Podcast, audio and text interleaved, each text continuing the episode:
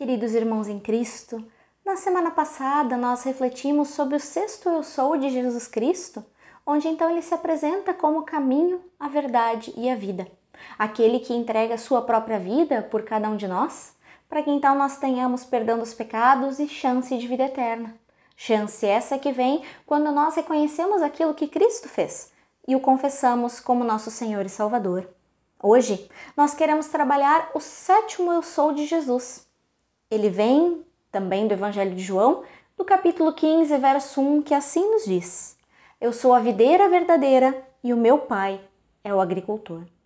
Jesus Cristo aqui se refere a si mesmo como a videira verdadeira. Esta é então a última das declarações de Cristo como eu sou, proferidas no Evangelho de João. Aqui, Jesus ele usa a imagem da videira, ou como talvez muitos de nós conhecemos, a imagem da parreira de uvas. Nessa imagem, Jesus ele nos fala que Deus é o agricultor que cuida dessa videira e que a videira é o próprio Cristo. E os seus ramos são aqueles que caminham com ele, que fazem parte do corpo de Cristo.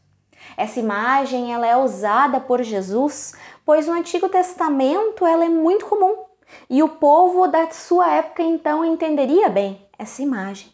Assim como os profetas, Jesus ele retrata Deus como proprietário, como o zelador da vinha.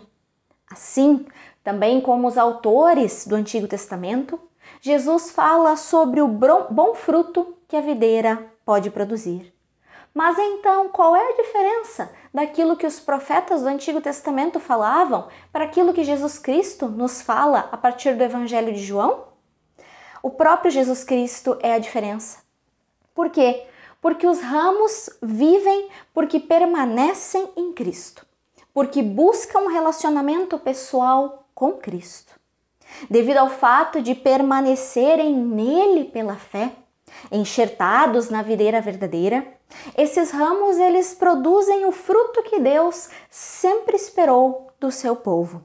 Sendo assim, se nós temos Cristo como Senhor e Salvador do nosso viver e buscamos caminhar com Ele dia após dia, através da oração, da leitura da palavra, do discipulado e de tantas outras formas, e também deixamos o Espírito Santo nos moldar e nos capacitar, Deus é aquele que vai nos dando oportunidades de anunciar a salvação que vem de Cristo a outras pessoas. E assim, então, nós somos considerados ramos que produzem bons frutos. Quando nós assim o fazemos, nós reconhecemos que nós não podemos salvar a nós mesmos, mas necessitamos de Cristo nas nossas vidas. Caso contrário, nós seremos ramos que não produzem fruto e que no tempo de Deus serão cortados fora. Ou seja, tudo isso tem a ver com a vida eterna, não só com a nossa vida aqui, mas a vida que Cristo então promete para nós na eternidade. E se nós caminharmos com Cristo, se nós o reconhecermos como Senhor e Salvador do nosso viver e deixarmos o Espírito Santo nos guiar, moldar e capacitar, nós não seremos apenas um ramo que produz fruto, mas um ramo que crê na sua salvação e numa vida eterna com Deus. Diante disso, nós precisamos refletir sobre a seguinte pergunta: Eu sou um ramo que reconhece o cuidado do agricultor e me alimento constantemente da videira para gerar frutos?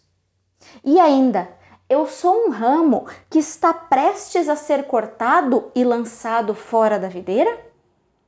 Qual tipo de ramo nós somos? Quais serão as consequências do nosso viver como ramos que dão fruto ou não?